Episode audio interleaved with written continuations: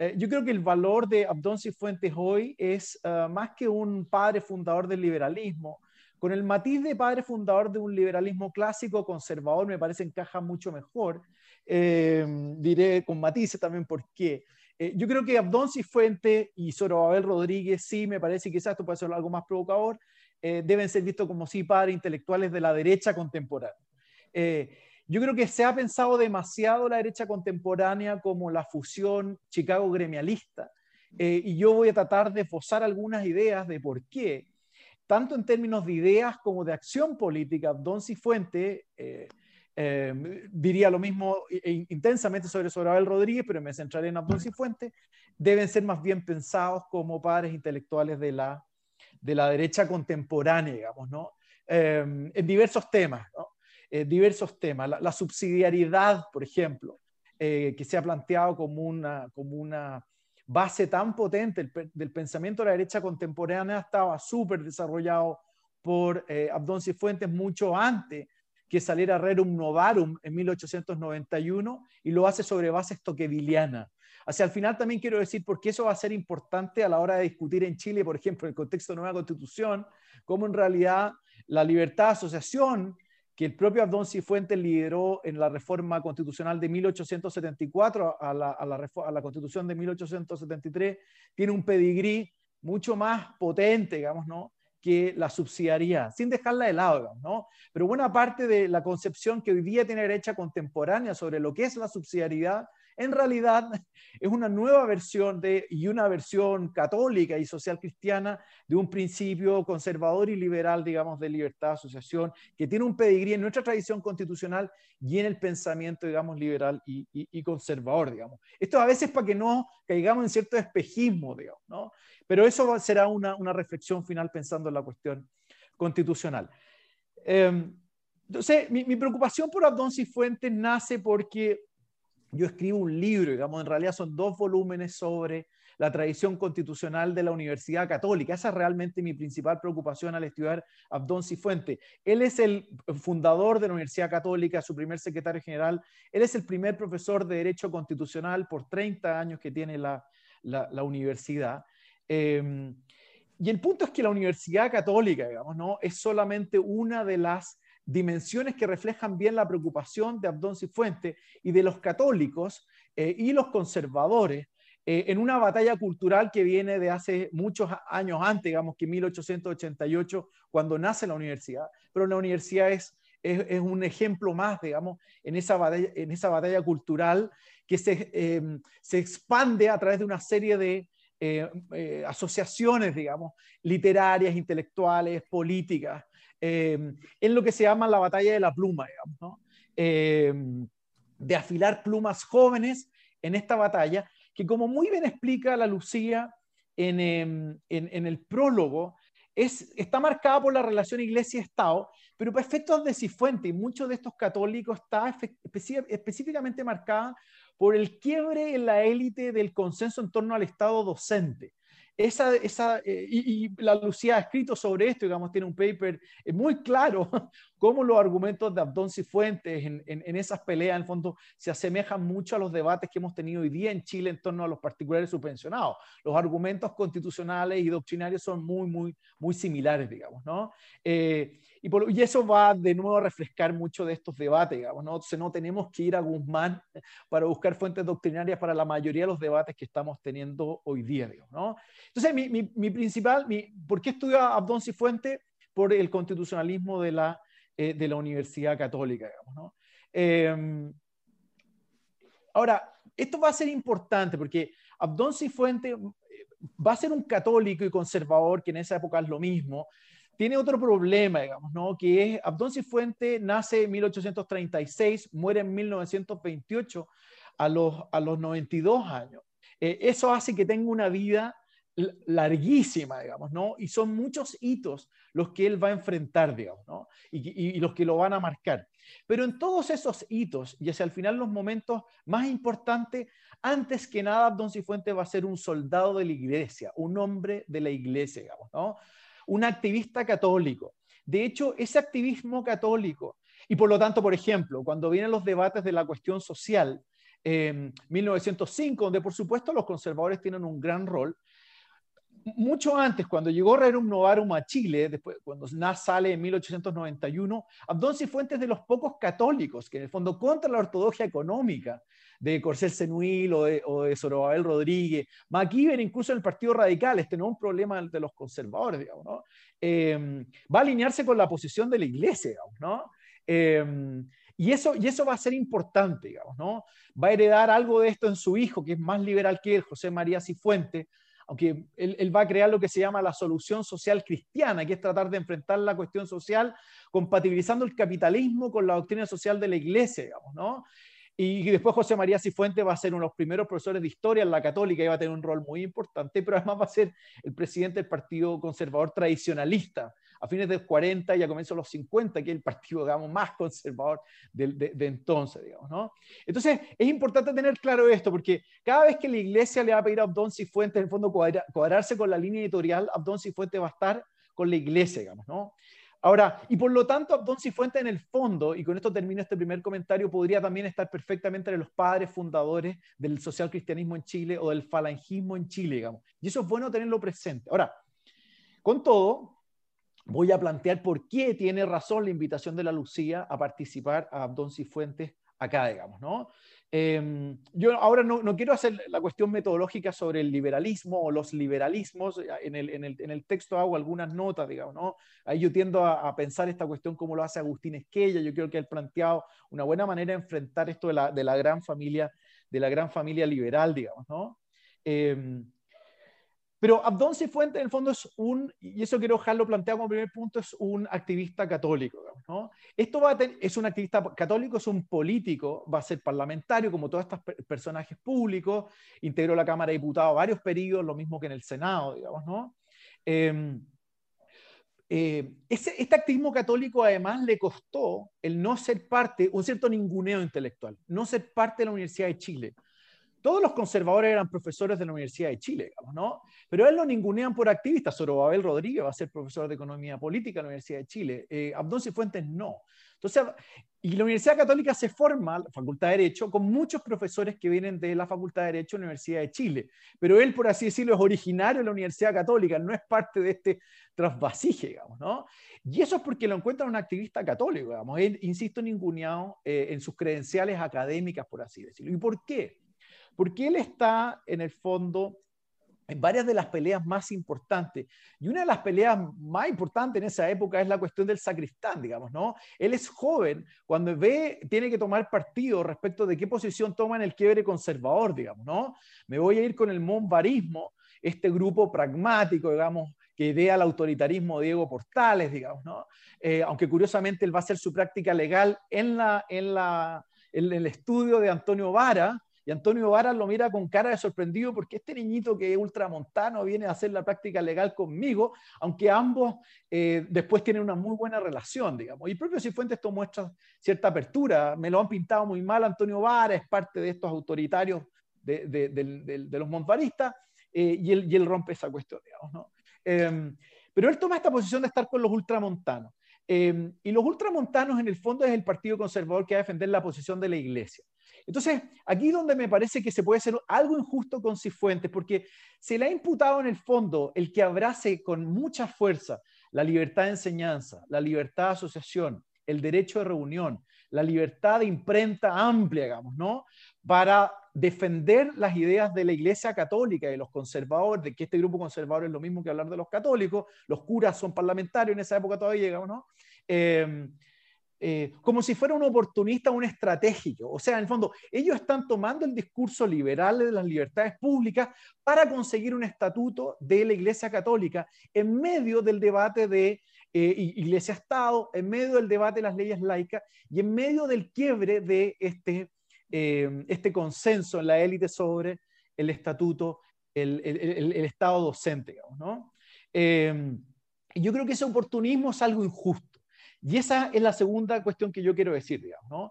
Yo creo que efectivamente eh, Cifuentes se, se nutre de muchos de los intelectuales que desde el Vaticano y en Francia están pensando la doctrina social de la Iglesia, la están en la génesis, digamos, no antes de Rerum Novarum, Pero, pero para Abdón Cifuentes va a ser muy importante la lectura que él hace de la democracia en América de Tocqueville, que la hace antes de ir a su famoso viaje en 1869-1870, primero a Europa, él va Concilio Vaticano I, digamos, ¿no? Pero ahí se junta con todos los intelectuales católicos de avanzada que están pensando en la doctrina social de la Iglesia, pero también eh, esa, es, la segunda parte de ese viaje es a Estados Unidos.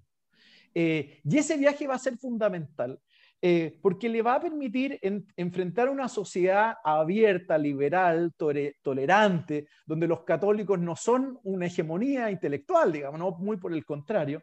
Eh, y eso lo hace además ver la riqueza de la sociedad civil en muchos detalles. Esta idea de estar en los hoteles y que hayan siempre dos libros, la Constitución y la Biblia. Eso lo mata él, digamos. Qué, maravilla ver la escuela, los alumnos estudiando la constitución, recitándola, entendiendo lo que son las prácticas constitucionales, la jurisprudencia de la Corte Suprema. Eso a él lo va a fascinar. Visita Harvard, visita Yale, visita las mejores universidades. Dice, mire, yo he defendido toda la vida la educación privada en mi país la Universidad Católica Libre, ese va a ser el gran lema de la católica, digamos, ¿no? Em, y acá todas las ideas que yo he defendido, eh, acá funcionan en el fondo, ¿no? Acá en Estados Unidos hay una sociedad, en el fondo, liberal, pluralista, en fin, donde el Estado no interviene. Eso también, igual que una cierta mini versión de, de Tocqueville, digamos, su democracia en América, ve la, la, riqueza de la sociedad civil. Y él se va dando cuenta de cómo opera esa riqueza y, por supuesto, cómo esto puede operar para un discurso eh, alineado, digamos, con sus propósitos, digamos, ¿no? Quiero detenerme un segundo en la cuestión de la educación.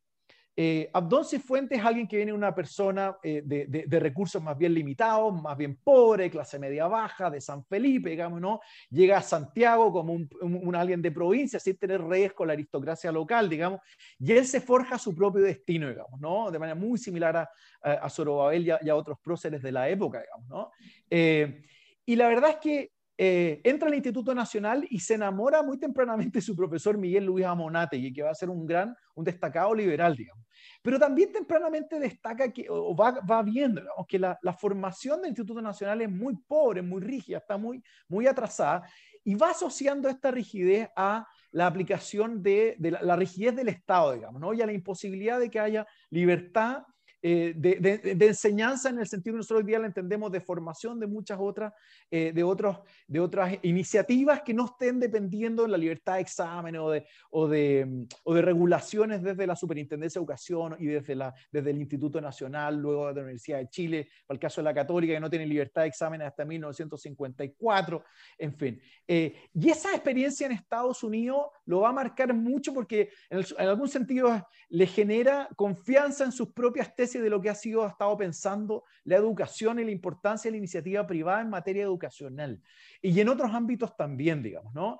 Eh, y eso él, lo va a marcar mucho. Yo creo que esa lectura toqueviliana y su experiencia en Estados Unidos sí le va a tener un cierto compromiso eh, con estas libertades públicas, digamos, ¿no? Y luego, cuando forma parte de los constituyentes 1870, ese congreso en el cual se hacen estas reformas constitucionales tan importantes y, las, y, las, y, las, eh, las, leyes políticas complementarias, digamos, ¿no? La reforma del 73 y el 74, donde entran abundantemente estas libertades públicas eh, y todas estas leyes complementarias, que además la profesora Correa ha escrito maravillas sobre este proceso, digamos, ¿no?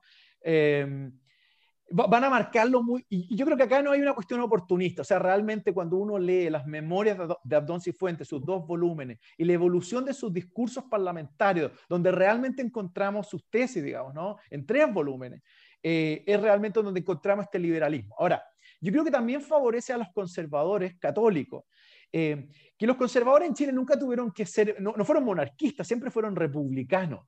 Entonces, eso permitió que abrazaran los ideales del liberalismo político y el liberalismo clásico con bastante más facilidad que incluso en ciertos, en ciertos eh, partidos políticos afines en Europa. Es lo que él además ve en su viaje a Europa en 1869. Él dice, mira, están estos, estos, estos conservadores medio extremos, que los que yo no me siento, no me siento reflejado, ¿no? Entonces yo creo que Tocqueville y Estados Unidos va a marcarlo mucho en este liberalismo, en, su apego al liberalismo clásico, al liberalismo político, etcétera. ¿no? eso es importante. Y Tocqueville creo que es fundamental para su, manera de entender la sociedad, la sociedad civil. Digamos, ¿no? En términos de libertades públicas, voy a una tercera idea. Eh, en términos de libertades públicas, él es el gran eh, líder, digamos, de eh, incorporar a la Constitución del 33, eh, la, en, la, reforma del 74, la libertad de enseñanza, la libertad de asociación, el derecho de reunión. Eh, a él se le debe, él escribe la mayoría de los discursos que, se leen en el Congreso Nacional, digamos, él, tiene la, pluma doctrinaria. Le reconocen todos, le reconocen todos además un buen manejo del derecho comparado, entonces da buenos ejemplos. Maneja bien en términos constitucionales la experiencia inglesa, la experiencia francesa y por supuesto la experiencia norteamericana, que en su viaje la había además eh, aprendido muchísimo más, digamos, ¿no? Manuel José Irarrázaval, su gran amigo junto con, y socio intelectual junto con Rodríguez, es el ricachón del grupo, digamos, ¿no? Manuel José Irarrázaval además estudió en Georgetown, tuvo un gran pasar, digamos, ¿no? Es el, es financista de muchas de las, de las, son todos estos emprendedores políticos e intelectuales de, primer, de primera línea, digamos, ¿no? Eh, y Manuel José Irarrázaval el que además los conecta con algunos con algunas personas, digamos, importantes en Estados Unidos y él tiene acceso entonces a, varias figuras que le permiten además entender un poco más el, sistema político, digamos, y, constitucional de, en Estados Unidos. Eh, y esto es importante ¿por porque los, los, em, los ultramontanos son críticos de la, de la defensa crítica que hacen los montvaristas, digamos, de la constitución del 33 esta idea de portales, de ya venga el orden ahora, digamos, preocupémonos del resorte principal de la máquina y ya vendrán, los, ya vendrán las libertades en el futuro, eh, es algo que, los, que reclaman estos conservadores, que además son jóvenes, digamos, y no son autoritarios.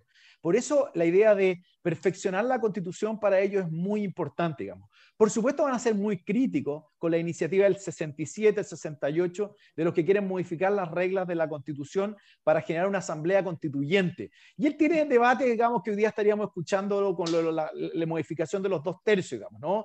O todas las tesis de volar bajo el radar del derecho para modificar las, las reglas, digamos, de reforma constitución o ahora las reglas de la convención constitucional. Bueno, Abdón Cifuentes tiene varios discursos contra esa iniciativa que tratan de saltarse los mecanismos de reforma de la constitución del 33. Pero él dice, yo reconozco, yo reconozco eh, los déficits que tiene esta constitución, digamos, y en eso sigue el programa de reformas liberales que una década antes tienen las Tarra y Errázuri en bases para la reforma, que es probablemente la, el programa de reformas constitucionales más, sofisticado de esa, época, digamos, ¿no?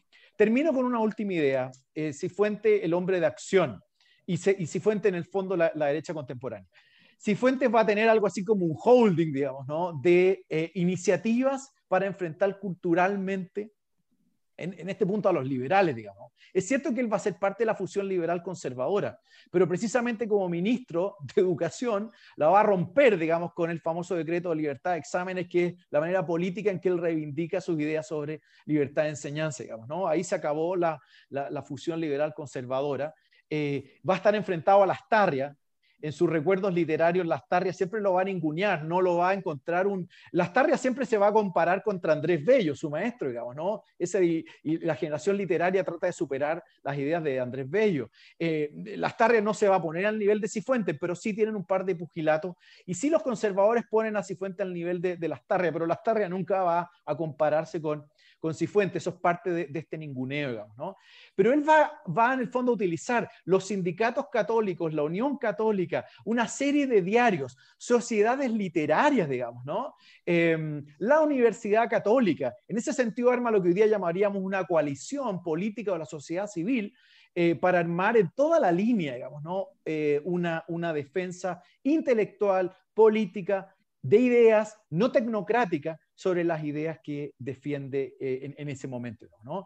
Entonces, yo diría que las ideas sofisticadas de libertad de enseñanza, libertad de asociación, la manera de entender la libertad de asociación como sociedad civil sobre bases toquevilianas, con la que, que, reemplazaría fácilmente las concepciones que hoy día tenemos sobre subsidiariedad, la acción política que genera en este verdadero holding de distintos ámbitos en estas batallas culturales, a mí me parece que demuestran eh, que Abdón Cifuentes merece ser leído, con matices en la idea de los padres fundadores del liberalismo chileno, pero con especial importancia pensando en los padres fundadores de la derecha contemporánea, no solamente en las ideas, sino que en la manera de hacer acción política, digamos, ¿no? Y cuando se dice, mire, pensemos la derecha sobre la base de Alberto Edwards, Tancredo Pinochet, eh, Mario Góngora, todo eso, digamos, ¿no? Eh, tenemos que ir un poquitito más atrás, muchísimo más atrás, y yo diría en Abdón Cifuentes y sobre Abel Rodríguez encontramos verdaderamente pilares para pensar eh, temas que hoy día, digamos, le afectan en la acción política y en las ideas a la derecha contemporánea. Muchas gracias.